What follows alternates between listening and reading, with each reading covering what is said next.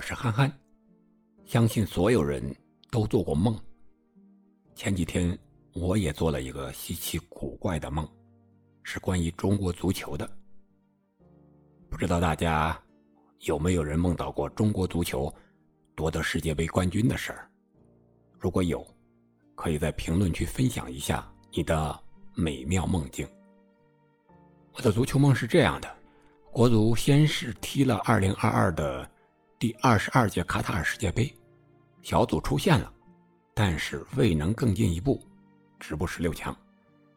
然后就是若干年之后举办世界杯，和夺得世界杯冠军，在本土，而且是在西藏的喜马拉雅足球场捧起了大力神杯。中国足球人的三个梦想。就这样，在我的梦中，完美的实现了一次。这个梦中的情节，绝对算得上荒诞离奇，也许还有那么点预言的味道。我想讲给大家听听。我的梦是从二零三八年八月八日开始的，在拉萨的喜马拉雅足球场，海拔有四千米，能容纳九万人。是当时世界上海拔最高、座位最多的一座现代化的足球场。我从远处看去，它的外形就像一朵盛开的雪莲花，而且周边附近到处都是野牦牛、藏羚羊、金丝猴、雪豹、塔黄、雪莲花、红景天等青藏高原特有的动物和植物。在那儿悠然自得，和所有人都相处的非常和谐。然后我就来到了正门，准备进去。在正门的附近一座雕像上，写着这座足球场的工程概况，啊，具体记不太清了。大意好像是说，这座足球场是2022年世界杯之后开始筹划的，是专门为了申办2038年世界杯而兴建的。二零二九年建成的，到二零三八年世界杯决赛的时候，刚好是建成的第九个年头，九周年。这座球场也创造了中国和世界的多个奇迹，建筑史上的奇迹，同时也成了西藏拉萨的又一个标志性的建筑。然后就到了球场里面，里面是人山人海，锣鼓喧天，鞭炮齐鸣。中国球迷穿的是红色队服，他的对手决赛的对手巴西队也是传统颜色的队服，上身是绿色的，短裤是蓝色的。然后我就在纳闷了，这不是二零零二年世界杯的事吗？中国队和巴西队小组赛。后来又感觉不对呀，怎么回事呢？我在梦里还在那想着，使劲的想。啊，后来想到了。啊，又穿越到二零二二年的卡塔尔世界杯，说当时是中国队在李铁的率领下进了决赛圈，和 C 罗所在的葡萄牙队分在了一个小组，和葡萄牙的战平了二比二平，啊，给 C 罗留下了非常深刻的印象。当时进球的是吴磊，两个非常漂亮的进球。啊，后来想到这儿，哎。突然之间就到决赛了，决赛是葡萄牙，C 罗带的葡萄牙和梅西的阿根廷，结果就是梅西把 C 罗彻底打败了。那一年，梅西靠着带领大巴黎创造了欧冠的历史，接着是带领阿根廷夺得卡塔尔世界杯，封神成王，第七次获得了最佳球员的奖项。决赛的画面还是非常清晰的，特别是几个进球啊！我记得比分是三比一，梅西是帽子戏法。梅西先是连过五人，进了一个球，又复制了一次经典。然后 C 罗靠着点球扳平了比分，一比一。下半场之后呢，C 罗的运气好像没有那么好了，他是三次踢中了立柱。一次是左立柱，一次右立柱，还有一次横梁，然后运气就站在了梅西这边。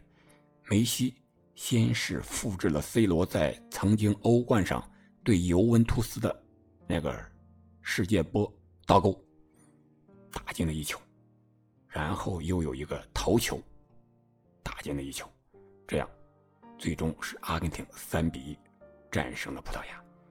说来也有意思，梅西用 C 罗的方式，C 罗的进球方式打败了 C 罗，但是 C 罗毕竟是 C 罗，他不会就此轻易认输。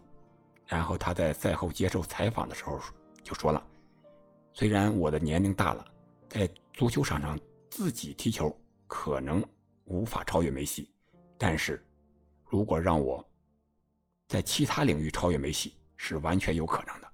所以 C 罗就选择了当教练，做青训，而且他选择的是中国。为什么选择中国呢？他也给出了答案。他说，在小组赛中，中国球员。”给我留下了非常深刻的印象，而且现在中国足球是一个比较弱势的地方。如果我能在那儿带领中国足球取得成功，那么我必将超越所有人，包括梅西。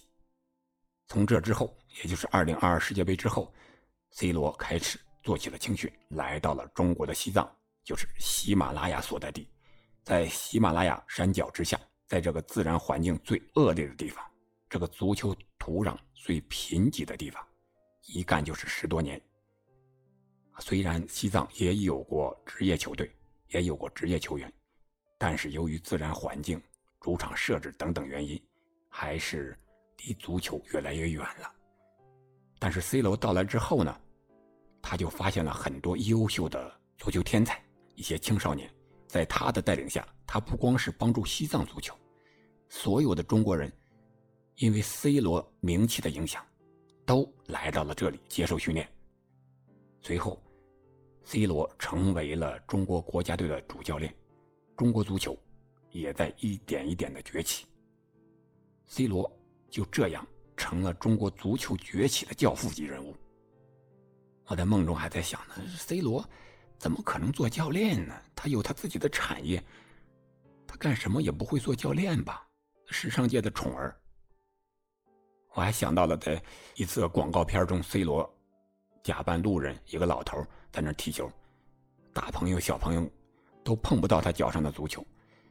但是梦可能就是梦吧。接着走啊，咱们接着说这个梦。画面就转到了梅西这儿了，梅西怎么坐在这个正中央的位置呢？啊，他世界杯决赛他怎么坐在正中央呢？虽然他是球王嘛，但是啊，后来。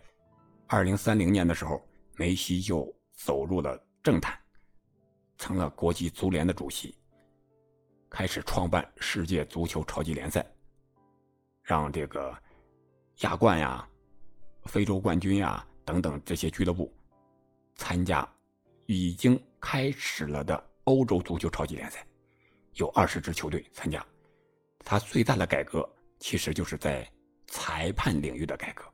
就是启用智能裁判系统和机器人裁判，他打算在本届世界杯上正式启用机器人裁判，但是很多人就进行了反对和质疑，因为这都是中国的技术，当时中国已经成为了世界最强的国家，本次比赛又由中国承办，所以很多人对公平性提出了质疑，但是通过世界杯开幕之前的联合会杯的测试来看。智能裁判表现非常完美，没有一点错判漏判，而且比赛非常的流畅，判罚非常的准确和快速，提升了足球比赛的观赏性。这样各个国家队就认可同意了。梅西来到了比赛场，当时的中国足协主席是李铁，李铁全程陪同。在赛前，C 罗和梅西还进行了拥抱和交谈。这时候两个人可能。相爱相杀也好，现在可能是更多的是相爱了，毕竟年纪都大了。据说梅西在卸任国际足联主席之后，还要参选阿根廷的总统竞选。啊，喜马拉雅足球场里啊，对中国队球员的一个介绍，说中国的球员在提前三四年就开始在喜马拉雅踢球，适应环境，可以说是付出了巨大的艰辛的努力。啊，才到了今天这一步。啊，适应缺氧的环境，适应高原的反应等等。这里面不得不提的有四个天才球员，是二十七岁，叫啊，这个这个天才球员透露一下啊，和我也有关系，我姓邱。这四个天才球员也姓邱，和球谐音，所以我就是他们的父亲。四胞胎起了个名字，就是邱峰、邱夭、邱卫和邱门。这四位球员是当时中国国家队铁打的主力，二十七八岁，正当年，而且速度特别快，据说是达到了苏炳添在二零二零年东京奥运会上时候的那个速度。九点八三秒，啊！现在他们都在欧洲的豪门踢球，在皇马的，在拜仁的，在曼联的，还有在 AC 米兰的。他们的父亲刚才说的，就是我。我是谁呢？在喜马拉雅上做播客的憨憨，有他的一个专辑叫《憨憨聊球》，大家可以去听一听。啊，据说中国队要是能打进决赛的话，就让我啊去当现场的解说员。你说？我能不去吗？是不是？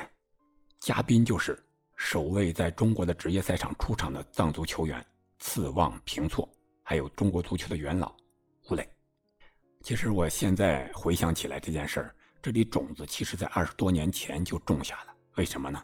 因为我还是上高三的时候，有一次是元旦晚会，自己就来了嘛一段表演，就是说我长大之后生了四胞胎，大概是。二零三四还是三八年的时候，带领中国队夺得了世界杯，但是自己当现场解说员这一块就是后来报了喜马拉雅的播客之后的事儿了。这应该是我做播客的不大不小的梦想吧。我希望通过自己的努力、大家的帮助、平台的扶持，能够最终达成这个愿望，实现这个梦想。我们接着说梦里的决赛。在决赛上场的球员中，除了刚才说的这个四个绝对主力之外，还有西藏本地的藏族的球员有三人出场，其他的就记不太清了。但是我看着看着这个比赛啊，在梦里就想：嘿，我说这中国球员这个技术脚下技术，不像是 C 罗的动作呀，倒像是梅西的凌波微步。这 C 罗教练怎么当的？难道不学自己学梅西吗？还在想呢，后来这个球就进了啊，就顾不上想这些事了。第一个进球来的非常快，开场没五分钟，可能巴西队还没有适应。巴西队的守门员站位比较靠前，当时中国队的这个球门开球门球，这个距离大概有八十米的距离吧。然后可能是空气比较稀薄的原因，这个力量又非常大。朝着对方的球门，巴西队的球门就飞了过去。这时候，这个巴西的守门员才反应过来，但是为时已晚，速度非常快，反应又非常飘，直接就飞进了球门，诞生了足球有史以来最远的一个进球啊！这是一个记录。然后巴西队就有点着急了，而且他确实对这个高原有些不适应啊。虽然中国当时。科技非常发达，在这个球场里进行了高压氧舱之类的设置，大家都不缺氧气。但是，在高原反应多多少少还是有一些的。再加上中国队的实力和现在的足球也不可同日而语，毕竟在 C 罗的带领下是非常强大的。然后中国队又凭借着一个上帝之手，一个连续传球是三十八脚，将球传进了巴西队的大门。最后还有一个是靠速度连过六人的进球，啊，中国队终于凭着天时地利人和夺得了大力神杯，四比零，和二零零二年巴西和中国队那场比赛的比分是一样的，但是这次的胜者是中国队，啊，最后不知道是被欢呼声吵醒了还是笑醒了，反正醒来之后一看，我呀，都快六点了，赶紧起床录节目去吧。这就是我梦中的足球梦，这只不过是一个梦，大家听完一笑而过就可以了。梦想很好，但是现实很骨感，生活还要继续。其实再美的梦，终会有醒来的时候，但梦想一定要有，不论是中国梦、喜马梦、足球梦，还是个人梦，就像东京奥运会冠军巩立姣赛后采访时候说的：“梦想还是要有的，万一实现了呢？假如你实现你的梦想，那将开拓一个属于你的时代。”我是可以的，这一刻我等了二十一年，这是我练训练的第二十一年。所以说，人一定要有梦想。万一哪天实现了呢？我实现了，我这个金块不仅属不不仅仅属于我自己，属于我们每团队的每一个人。太难了，真的太难了。因为随着年龄的增长嘛，然后好多伤病的，就是意想不到的一些状况。我觉得真的是，尤其是一六年我失利之后吧，我就。